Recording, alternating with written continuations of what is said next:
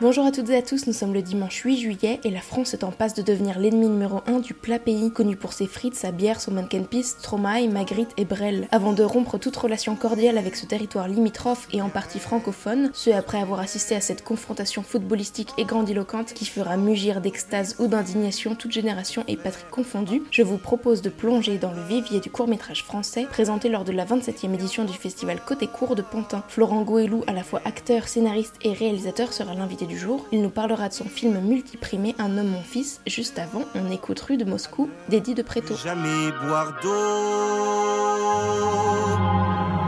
Mais hurle, fais semblant d'être belle. Fais semblant d'être fou.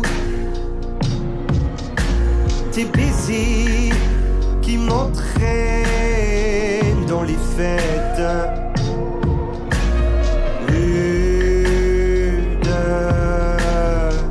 Moscou. Dans des vestes trop courtes, des doigts posés sur nos bouches. On n'en a rien à foutre tant que c'est nous que l'on touche. On est bien plus grand, plus grand que tous nos poèmes qui, en nous dépassant, nous renvoient ce que l'on aime. Mais hurle, fais semblant d'être belle.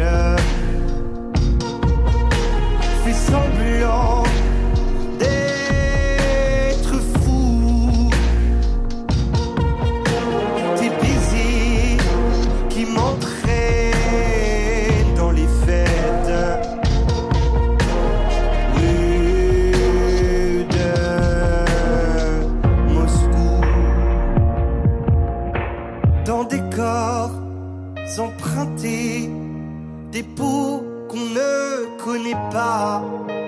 On regarde notre reflet et on s'en lèche les doigts.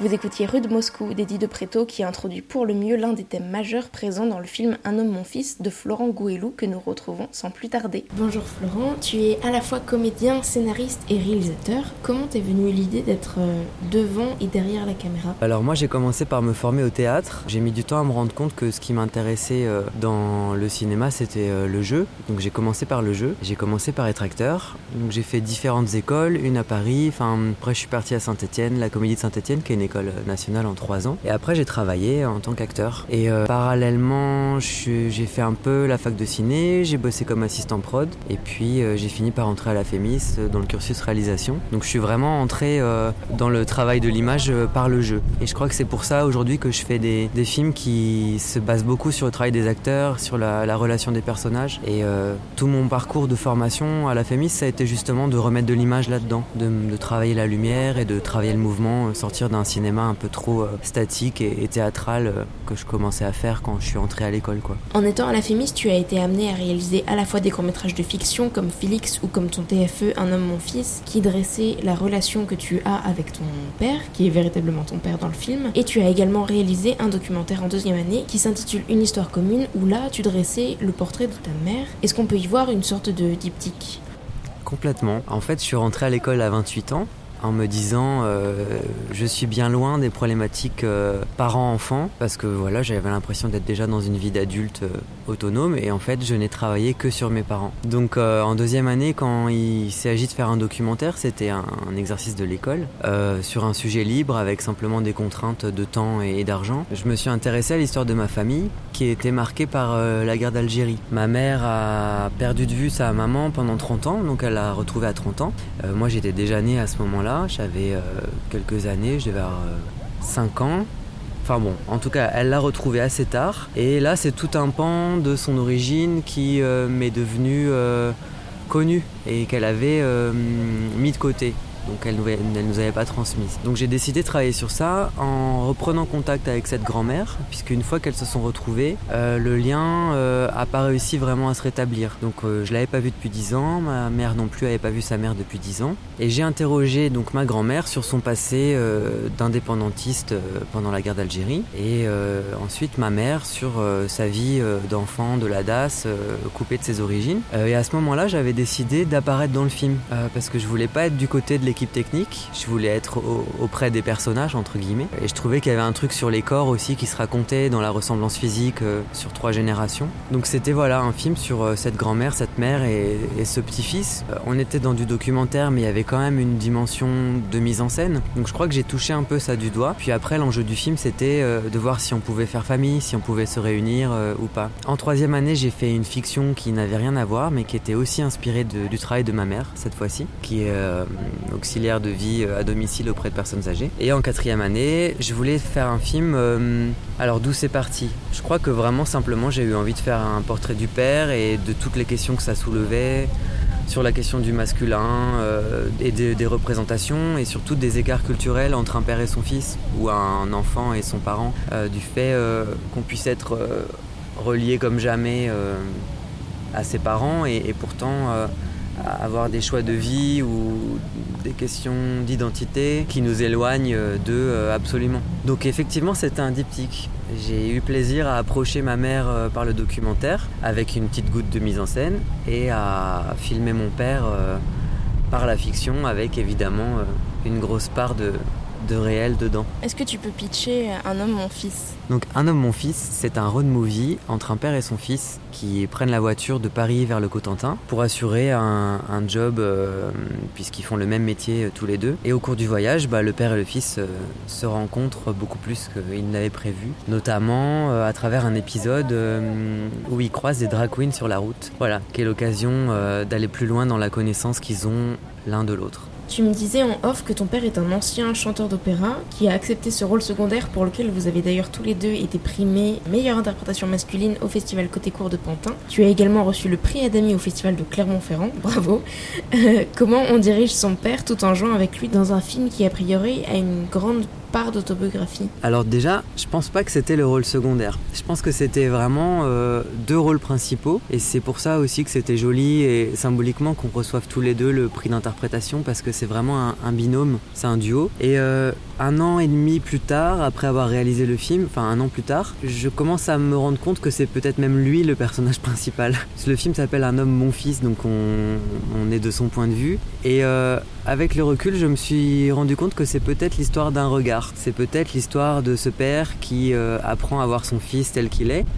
Euh, et d'ailleurs, le moment où il le refuse, il y a un moment de rejet dans le film, passe par le refus de voir. je veux pas te voir comme ça, donc je m'en vais. Et puis les péripéties font que le, père est obligé de regarder son fils jusqu'au bout. Et puis la dernière scène, c'est des retrouvailles avec sa fille, qui sont des retrouvailles comme une manière de se dire qu'on se retrouvera pas justement, mais simplement on se regarde euh, silencieusement et on sait qu'on en restera là. Donc je crois que c'est l'histoire du, regard du père. Après, bah, diriger mon père, donc c'était effectivement mon père qui jouait mon père. J'ai fait ce choix euh, de nous mettre en scène tous les deux, justement euh, parce que après le documentaire sur ma mère, j'espérais qu'il y ait un peu du réel qui nous dépasse et qu'il y ait toute cette part de documentaire qui, qui transparaisse à l'image. C'était un peu une expérience pour voir euh, comment ça teinterait la fiction si un vrai père et son vrai fils euh, rejouaient leur rapport. Après, le scénario était de toute façon très inspiré de ma propre expérience, donc c'était aussi proche de moi. Pour autant, je nous ai inventé des alter ego. Euh, on garde pas nos prénoms et puis il y a beaucoup de choses qui sont pas nous. Par exemple, mon père est pas du tout projectionniste euh, et moi je l'étais que euh, ponctuellement pour un job alimentaire, mais on, est voilà, c'est l'histoire donc de deux opérateurs, ce qui n'est pas notre cas. Mon personnage euh, est drag queen, euh, ce qui n'est pas mon cas. J'ai appris ça pour le film. De la même manière, j'ai une sœur dans le film qui est en fait ma meilleure amie, puisque dans la vraie vie j'ai un frère. Donc il y elle, est actrice. Et du coup voilà, il y a beaucoup de transpositions qui sont des endroits aussi où on était un peu protégé euh, par de la réécriture. Alors après, diriger mon père, donc lui, il était chanteur d'opéra. Pour la petite histoire, on peut trouver sur YouTube un film qu'il a fait dans les années 70 avec Jean Renoir.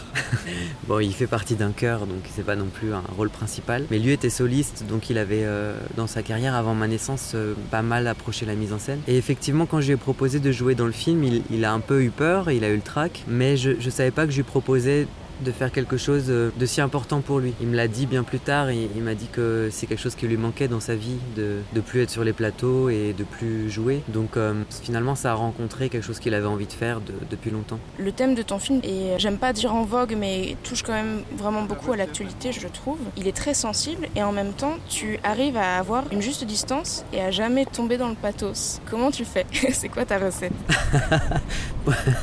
On rigole aussi énormément, je trouve. Enfin, il y a plusieurs euh, répliques comme ça qui sont parsemées, qui ont une touche humoristique. Tu arrives à chaque fois à contrebalancer. On s'apitoie jamais sur les personnages et c'est surtout pas du tout manichéen. C'est ça qui est, incroyable. Bah, je pense que déjà, il y a des, des, inspirations qui m'ont guidé.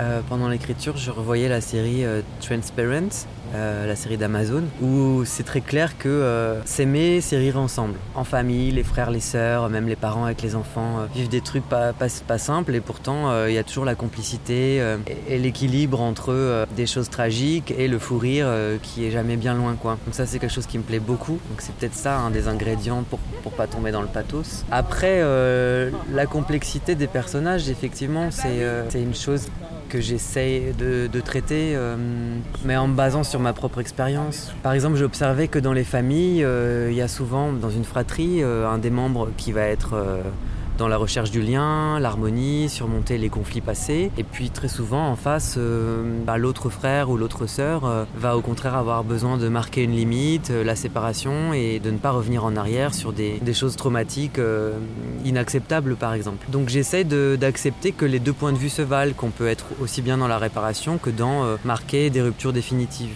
Et ça par exemple, bah, c'est une chose que j'avais comprise récemment au moment de l'écriture et que j'ai eu envie de traiter. Donc c'est pour ça que la sœur par exemple, a une posture euh, beaucoup plus ferme et radicale vis-à-vis de leur père, euh, là où le, frère est plus dans la tentative de, réunion. Et puis je crois aussi que c'est très important qu'on s'ennuie pas.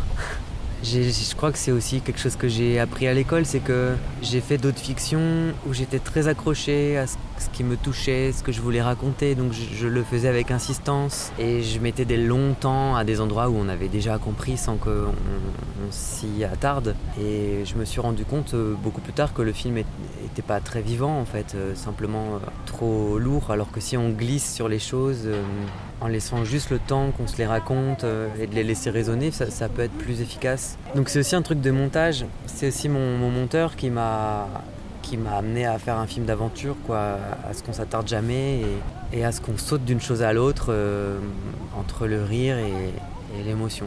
C'est ce qu'on cherchait à faire en tout cas. Si je dis pas de bêtises, il y avait Emmanuelle Berco qui était euh, comme une tutrice pour, euh, pour ce film. Elle a réalisé Elle s'en va et je trouve qu'il y a un fort lien, c'est aussi un road movie. tu l'as vu ce, ce film oui? En fait, en dernière année de la FEMIS, on a l'occasion d'inviter notre un tuteur toute la formation, les années précédentes, se fait avec des professionnels euh, qui interviennent et nous accompagnent, mais qui sont choisis par l'école. Et là, en dernière année, sur ton film de sortie, tu peux solliciter quelqu'un. Et j'ai évidemment vu Elle s'en va, que j'ai adoré, puisque j'admire beaucoup le travail euh, d'Emmanuel Berco, justement sur les relations entre les personnages et puis la mise en scène. L'acteur est quand même au centre de la mise en scène, et la justesse des rapports est vraiment ce qui va guider et l'écriture euh, et le, le, parcours du film. Donc ça m'inspirait beaucoup, et c'est pour ça que après avoir vu Elle s'en va, qui est donc ce road movie entre euh, cette grand-mère et son petit-fils, qui repose peut-être comme tous les road movies hein, sur les écarts culturels entre les personnages. Si tu regardes euh, Transamerica, euh, la femme trans qui est en fait le père du garçon qu'elle transporte.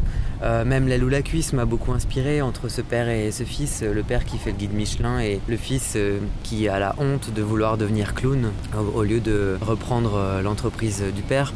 donc oui, les écarts culturels dans Elle s'en va m'ont aussi évidemment beaucoup inspiré et donc c'est pour cette raison que j'ai contacté Emmanuel Berco grâce à la FEMIS qui a accepté de m'accompagner sur l'écriture et le montage. Et donc elle a été un appui euh, solide et, encourageant. C'était très beau. Enfin, pour moi, c'était très fort de pouvoir travailler avec elle, en fait, sur mon projet, mais euh, qu'elle puisse me faire des retours sur mon travail euh, au moment où il se faisait, c'était très nourrissant. Est-ce que tu as d'autres projets en cours? Est-ce que tu, continues de réaliser des courts-métrages? Est-ce que tu veux passer au long? Tu m'as dit en off tout à l'heure que ce qui t'importait, c'était aussi de continuer à travailler en tant qu'acteur. Comment ça va se passer pour les futures années? Alors, je continue de faire du cours. Depuis plusieurs années, moi, je réalise aussi des commandes parce que ça m'intéresse. Donc, euh, je fais du clip, je fais un peu d'institutionnel. En ce moment, je finis de tourner un documentaire pour une association de médecins qui fait du dépistage euh, hors les murs, donc qui va dans d'autres assos et qui essaie de sensibiliser euh, personnes exposées, que ce soit des migrants, des SDF, des travailleuses du sexe, à la question du soin et donc les faire euh, re-rentrer dans un parcours euh, de santé, notamment sur les questions des maladies sexuelles euh, et du VIH. Donc ça, ça m'occupe déjà pas mal. Après, je développe mes propres courts-métrages et euh, j'écris mon premier long depuis septembre maintenant, où je, en fait, je reprends certains personnages du court-métrage auxquels je me suis beaucoup attaché et que j'ai envie de voir vivre dans d'autres aventures, notamment les drag queens en fait qui ont ce petit épisode du film, l'épisode central. J'ai envie de, les mettre au cœur d'un long métrage et de pouvoir passer plus de temps avec elles et sur toutes les problématiques euh, qui sont les leurs en fait. Donc j'écris là-dessus. Après, sur le parcours d'acteur, euh, oui, ça serait, ça serait très important pour moi de continuer de jouer. Mais évidemment, bah là, on est plus soumis au désir des autres, donc il faut euh, être disponible, présent, démarcher et, et, attendre aussi, je crois. Tu évoquais justement les drag queens. Comment tu les avais rencontrés Alors, la rencontre avec les drag queens, donc Harald Marlowe, qui lui est comédien, son personnage s'appelle Jerry FK, et euh, Romain Eck, qui est euh, Cookie Conti. Ça s'est fait, pour la petite histoire, grâce au film de Romain Campillo, 120 BPM. En fait, on était figurants, Harald et moi, dans les scènes d'amphi. On avait une dizaine de jours euh, sur le, tournage du film. Et euh, la directrice de casting Figu avait vachement bien fait son travail puisqu'elle avait 80 figurants à, recruter. Donc parmi euh, ces 80 personnes, il y avait beaucoup de drag queens. Et moi, je connaissais absolument rien au milieu drag. Et un soir pendant le tournage, Harald me sort, m'amène dans un bar où performe Cookie Conti. Et là, bah, j'ai un flash. J'ai une sorte de de coups de foudre euh, esthétique euh, et humain pour euh, cette drag queen qui j'avais une idée assez cliché des drag queens. Déjà on fait souvent pas bien la distinction entre travesti, drag queen, il y a même des gens qui confondent avec les questions de genre, les questions trans. Ça n'a rien à voir, c'est des choses très séparées. Le drag c'est l'idée d'avoir un personnage spectaculaire qu'on fait exister en public, qui prend souvent euh, une apparence féminine, mais euh, c'est pas forcément le cas. On peut aussi être une créature. Il y a aussi des drag kings, donc des femmes qui créent un personnage masculin. Tout est possible. Et donc ça déjà ça m'a beaucoup touché, l'idée qu'on puisse faire exister euh, un personnage imaginaire et l'incarner dans le milieu de la nuit. En plus de ça, il y a un travail visuel qui est bluffant, le maquillage, euh, les perruques, euh, les tenues à la pointe de la mode. A un travail d'interprétation, elles performent sur scène, elles font des playbacks. tout ça, ça m'a complètement euh, excité, enthousiasmé. Et la cerise sur le gâteau, c'est qu'à la rencontre, Cookie Conti et les autres dragues de son entourage se révélaient des personnes extraordinaires, généreuses, lumineuse. Euh. Donc euh, oui, j'ai eu vraiment un coup de foudre euh, global. Ces personnes en fait qui gravitaient autour d'une soirée qui s'appelle la Jeudi Barré, qui existe encore aujourd'hui, à Bastille, tous les jeudis soirs, au Street Art, rue de Lappe. Est-ce que c'est vrai qu'il faut être initié par ce qu'on appelle une mère pour devenir drag queen? Alors c'est difficile parce que je ne suis pas non plus un spécialiste du drag, mais je vais en parler de ce que j'en connais. Je pense que c'est pas indispensable d'être initié par une mère. Après, donc ce qu'on appelle une mère, ta mère en drague, c'est euh, la drag queen qui te maquille et puis qui, te, qui peut t'adopter à faire partie de sa famille. Donc dans ces cas-là, tu peux, ou c'est pas indispensable, mais tu peux prendre son nom de famille. Euh, par exemple, Cookie Conti a une fille qui s'appelle euh, Cherry Conti et il y a une ressemblance physique entre elles. C'est-à-dire que Cherry a repris un maquillage assez proche de celui de sa mère. Ça, c'est une manière de faire. Après, il y a aussi des drag queens qui s'inventent et qui se donnent naissance à elles-mêmes et qui ensuite font partie partie de, de house ou de, de team quoi, de, qui sont plus des, elles appellent ça le sisterhood, donc des sortes de fraternité euh, entre sœurs quoi. Merci beaucoup. Merci aussi. Je tiens à remercier chaleureusement Florent pour sa coopération et pour son film audacieusement généreux dont on sort grandi. Primé dans plusieurs festivals tels que Chéri Chéri ou encore au Lisbonne et Estoril Film Festival, Un homme mon fils est un remède pour enterrer la hache de guerre avec vos proches. À l'image de la relation entre les personnages joués par Pierre Deladonchamp et Denis Podalides dans Plaire, aimer et courir vite de Christophe Honoré, celle entre Fred et son père est d'une délicate vivacité, teintée d'humour et de vécu. Vous trouverez dans la description un aperçu du travail de Florent, notamment à travers un clip réalisé pour Léopoldine. Juste avant de revenir sur les coups de cœur du festival Côté Court Pantinois, un point sur la découverte musicale Made in France de la semaine. À la croisée entre Petite Noire, Woodkid et Isaac Delusion, l'artiste dont je souhaite vous parler se prénomme Len Paro. Il a déjà sorti un premier album et prépare un EP qui sortira fin août. Il s'agit d'une relecture d'Enzen He qu'il interprétera en acoustique accompagné d'un quatuor à cordes. Je vous propose à présent d'écouter Jenna pour vous faire une idée.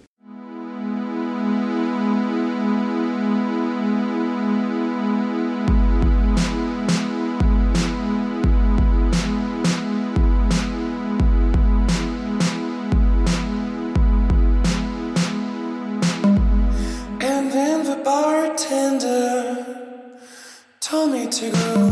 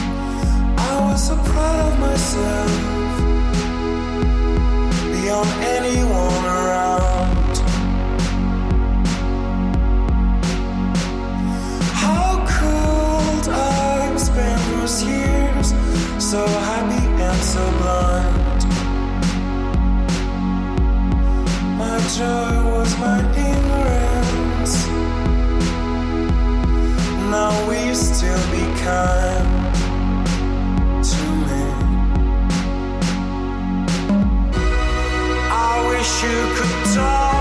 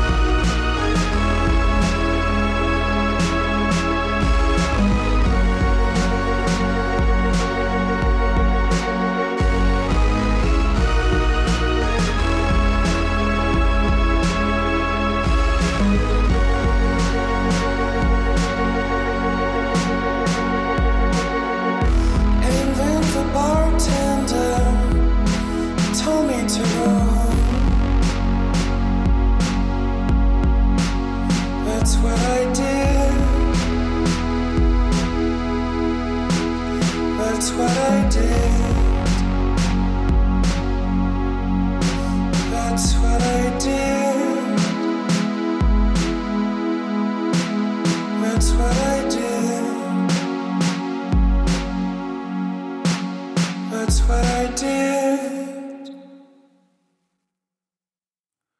Vous écoutiez Jenna de Len Paro, vous trouverez sa page Facebook en description pour écouter ses autres titres. Sur la même problématique issue de retrouvailles familiales difficiles, cinq ans après la guerre, une animation co-réalisée par Samuel Albaric, Martin Vincloud et Ulysse Lefort dresse le portrait de Tim, un jeune homme abandonné par un père irakien et élevé par une mère juive. Assis dans son canapé, le protagoniste s'adresse à nous. Il évoque ses craintes quand enfant il pensait que son père était de mèche avec Al-Qaïda, qu'il devait ressembler à Jafar, le méchant dans Aladdin, ou encore à Dark Vador. En moins de 20 minutes, l'imagination de Tim se matérialise sous nos yeux. On rit avec lui de ses tracas enfantins, comme on est ému de le voir prendre vie pendant une fraction de seconde, quand en prise de vue réelle, on le voit enfin rencontrer et enlacer son père après des années à se questionner sur son identité et ses origines. Sur un tout autre genre, Flexible de Mathieu Salmon met en scène Laure, célibataire de 35 ans, qui va enchaîner les petits contrats de comptable dans différentes boîtes. Plus le récit avance et plus les contrats se raccourcissent, creusant progressivement des poches sous les yeux de la jeune femme lassée de voir sa vie sentimentale en pâtir. Niveau amour, Marilyn, la protagoniste de Côté Cœur réalisée par Héloïse Péloquet, est elle aussi en galère. À 16 ans, la jeune fille assignée à la sécurité d'un petit port maritime épluche avec attention son horoscope. Emmerich, un gringalet qui fume des roulés, lui plaît, mais allez savoir si c'est réciproque. Pour le découvrir, nous ne la lâcherons pas d'une semelle. Après avoir sauvé Ludovic de la noyade, un jeune homme venu fêter l'enterrement de vie de garçon d'un mec qui n'est même pas vraiment son pote, Marilyn espère retrouver Emmerich le soir au bar. Seul au comptoir, voilà que le rescapé refait surface. Et il n'est alors plus question de faire tapisserie car la soirée vient à peine de commencer. Voilà, la 33e édition de Yodar c'est fini, on se retrouve dimanche prochain pour un nouveau podcast.